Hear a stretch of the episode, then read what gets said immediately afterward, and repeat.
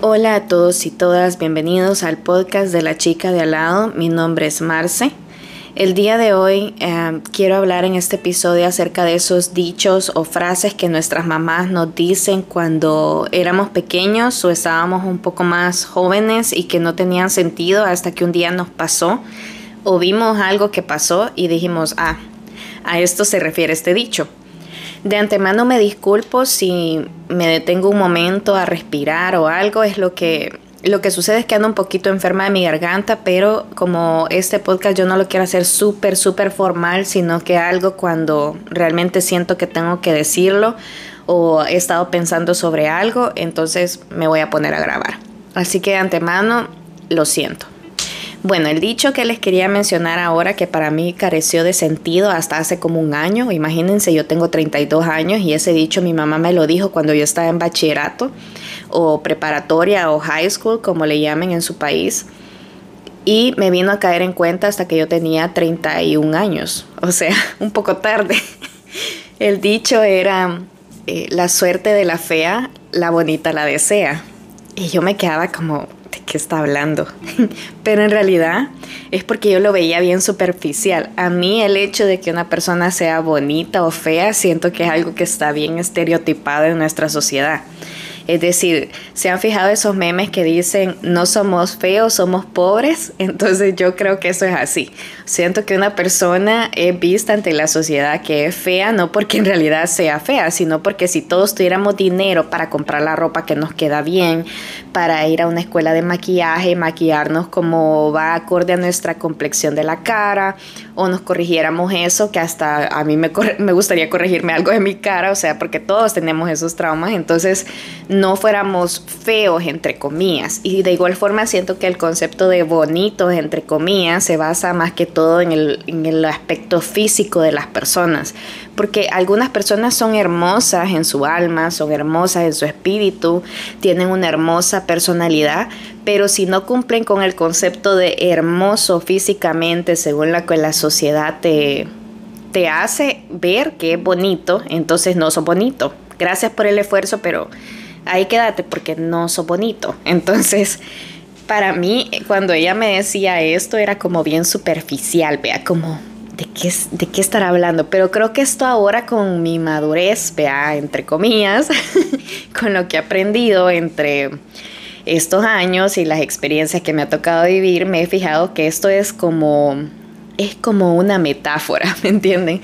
Es algo más interno, tiene un sentido más interno. Y a lo que voy es lo siguiente. Hace un año yo eh, estaba en una amistad en donde uno siempre aprende de otras personas, vean. Estaba en una amistad en donde esta niña y yo habíamos pasado las dos por relaciones súper tóxicas, o sea, de verdad que los que me conocen o me siguen en Instagram saben que yo he pasado por relaciones que nadie debería de pasar. O sea, no.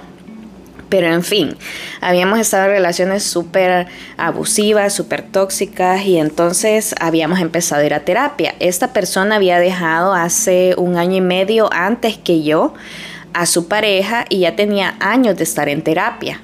Mi proceso fue un año y medio después y era mi primera, no, era mi primera vez teniendo este tipo de terapia que se trabaja específicamente la autoestima y el duelo emocional, para que me entiendan.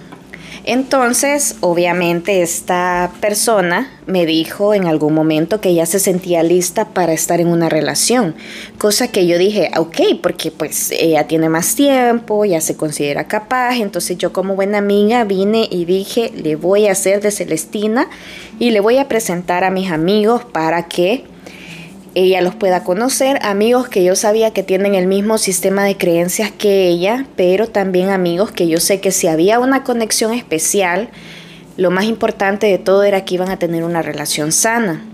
Entonces, con eso, con ese, con eso en mente, perdón, con eso en mente dije yo, bueno, se lo voy a presentar, ¿verdad? Y este, lo que sucede también es que con mi otra amiga, no la que le voy a presentar a los amigos, sino que la otra amiga que tenemos, porque éramos un grupo de tres, ella ya tenía su relación estable, ya vivía desde hace años con su novio, yo obviamente en ese momento no, no estaba pensando en tener relación.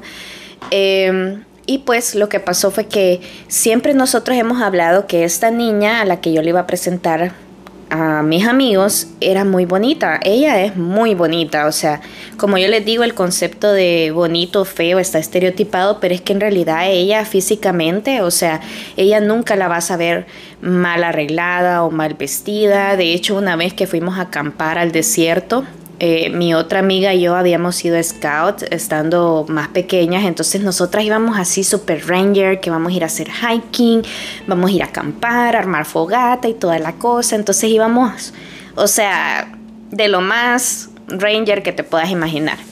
Y ella, que era su primera vez acampando, o sea, ella llevaba su maquillaje, ella iba súper maquillada al desierto y al día siguiente, mientras nosotras nos lavábamos la cara y los dientes, ella se estaba maquillando, entonces era como bien girly, bien femenina, este, bien cuidadosa con su aspecto físico, este, y muchas cosas así, ¿verdad? Que a ella le preocupaba que siempre se viera bien. Entonces, lo cual está bien, eso es rollo de cualquier persona, no tiene nada de malo. Pero pues, o sea, era la diferencia entre nosotras y ella, ¿verdad? Entonces nosotros siempre le decíamos, pero es que vos sos súper bonita, ya vas a ver que vas a encontrar a alguien súper rápido, que no sé qué. Porque también considerábamos que si ella estaba lista, o sea, no le iba a costar. Pues nosotros veíamos en ella todas las buenas cosas que, que ella tenía para ofrecer. Pues entonces me puse yo en mi tarea, ¿verdad? Retomando de presentarle a mis amigos. Entonces vine yo, me puse a, decirle, hey, fulanito, venite a hacer hiking con nosotros, o hey, fulanito, venite a hacer tal cosa con nosotros y nosotros vamos a, a, a presentarte a alguien, vea. Queremos que conozcas a nuestros amigos. No así directamente de, hey, vení, te tengo, te tengo a alguien, ¿verdad? Pero sí ven y conviví. Entonces, yo le presenté a dos amigos, de los cuales ellos me decían, puya, es que ella es bien bonita, me gusta su sonrisa, sus ojos, o mira la forma en la que se ríe, te quiere transmitir felicidad y bla, bla, bla. Pero al final siempre me decían, pero es que yo creo que en ese aspecto amoroso no, si quieres como amiga sí y no sé qué. Entonces yo me quedaba como, ¿y qué pasa? O sea, le dicen tantas buenas cosas para al final decirle que no. Y yo decía, pero no entiendo, pero bien, dije yo. Y como mi amiga a mí me preguntaba, ¿y qué te dijo? Y que no sé qué. Entonces yo al decirle estas cosas, ella como que se quedaba como que, ah.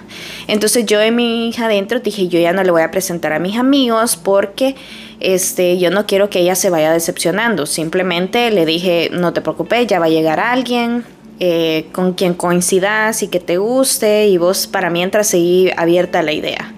Y así fue. Pero era como que esto no cuadraba porque esta persona que tenía o que quería transmitir que tenía todo este aspecto físico eh, súper bonito y adicional a eso estaba sana eh, después de haber pasado por todo esto, no le salía eh, esta oportunidad. Y cualquiera puede decir, es que no era su tiempo, es que no ha llegado la persona correcta. Y es cierto, puede que sea de esa manera, pero eventualmente pasaron muchas otras cosas más. Y adicional a eso, ella y yo tuvimos un conflicto con mi otra amiga y de la forma en la que se desarrollaron las cosas y por lo que ella expresó al final, me di cuenta de que ya no íbamos a poder hacer amigas y adicional a eso que muchos de los traumas o heridas emocionales que ella decía que ya no tenía a la hora de darle fin a este conflicto todavía estaban ahí, es decir, habían cosas que ella decía haber superado, pero por la forma en la que se dieron las cosas yo me di cuenta y mi otra amiga también se dio cuenta que no era así, que no se habían superado. Bueno, entonces no se habían superado. Eh, entonces ahí me empezó a cuadrar cómo era que estos eh, amigos a los que yo les había presentado a esta persona, incluso mi familia, me recuerdo una vez que estábamos en mi cuarto y mi abuela había llegado a mi casa y mi abuela se sentó con nosotras y empezamos a hablar de, de, las cosas de la vida, ¿verdad? Esos consejos que también a veces se dan los abuelitas. Me acuerdo que mi abuela me dijo a mí que yo no tenía que ser tan mandona, cosas así, tan fuerte de carácter, que a veces yo era muy enojada y bla, bla, bla. Cosas que, que son verdad, pues que las personas te miran, te observan y te dicen, sí, este, que vos a veces sos así y que uno tiene que reconocer para empezar a cambiar. Y me recuerdo que exactamente el consejo que mi abuelita, una persona que casi no la veía a ella, pero de las pocas veces que la había visto y de las cosas que ella le había contado y habían hablado, ¿verdad? Este, mi abuelita le dijo, usted es muy bonita y todo, pero tiene que aprender que no le tiene que caer bien a todo el mundo. Usted tiene que ser usted, no importa si usted no es monedita de oro para toda la gente, porque solamente cuando usted se sea leal a sí misma, entonces usted va a permitir que las personas correctas lleguen a su vida. Les estoy diciendo en resumen lo que le dijo, lo que le dijo, pero en realidad era enfocado hacia esa situación. Entonces yo en ese entonces, que había, aún había pasado este conflicto, me quedé como, ok, vea. Entonces, porque ya habíamos tenido cosas eh, como conversaciones acerca de ser leales a nosotras mismas, específicamente con ella. O sea que no era algo que solamente yo quizás lo había visto un poquito, sino que alguien más que casi no la veía, que solo la escuchaba y veía cómo se comportaba, lo podía observar. Entonces cuando este conflicto pasó y yo me dejé de llevar con ella, me di cuenta específicamente de eso. Estos amigos a los que yo le había presentado a esta niña podían ver esas cosas que tal vez por el gran cariño y la gran convivencia que yo tenía con ella día con día y el hecho de confiar ciegamente en lo que ella me decía a mí, entonces no me permitía ver que en realidad ella todavía no estaba lista o habían cosas que no había superado y que eso en cierta parte en algún momento iba a repercutir en nuestra amistad y permitir que las cosas se dieran así como se dieron. Entonces, a partir de ese momento no lo pensé bien, pero con el pasar de los meses, ya cuando yo ya me alejé de esta persona, solo me quedé hablando con mi otra amiga, que era la misma del grupo, porque ella también se alejó de esta persona. Eh, porque el conflicto nos incluía a las tres. Entonces me di cuenta que mi amiga otra seguía teniendo su relación estable. Estos niños a los que yo le presenté a ella habían comenzado a tener relaciones estables, este, sanas. Yo eventualmente conocí a alguien también con quien pude establecer un nexo sano y aunque esta relación no durara o la de las otras personas no durara, pues son relaciones que ya sabes que vos bien podés estar completamente sola y en paz con vos misma porque ya te estás atendiendo esa parte interna. Entonces, a veces siento que vemos a estas personas, conste, no digo toda, pero a veces siento que vemos a estas personas que aparentan ser perfectas de afuera, con este físico muy bonito, con este carácter que nos quieren mostrar, que dicen, ah, esta persona es súper tranquila, esta persona es bien alegre, bien consciente, súper bondadosa, y de alguna manera no es que no lo sean, pero todavía esos traumas o esas heridas emocionales que a veces no las han superado, pero se esfuerzan tanto porque la gente vea que ya lo superaron. Entonces es como que hace que no coincidan ciertas acciones o ciertas decisiones que toman en su vida. Y muy probablemente en el aspecto específico del amor haga que sigan escogiendo personas con los mismos patrones o que sigan revictimizándose porque cuando una persona pasa por una situación abusiva, una relación abusiva, uno sabe que ha sido víctima.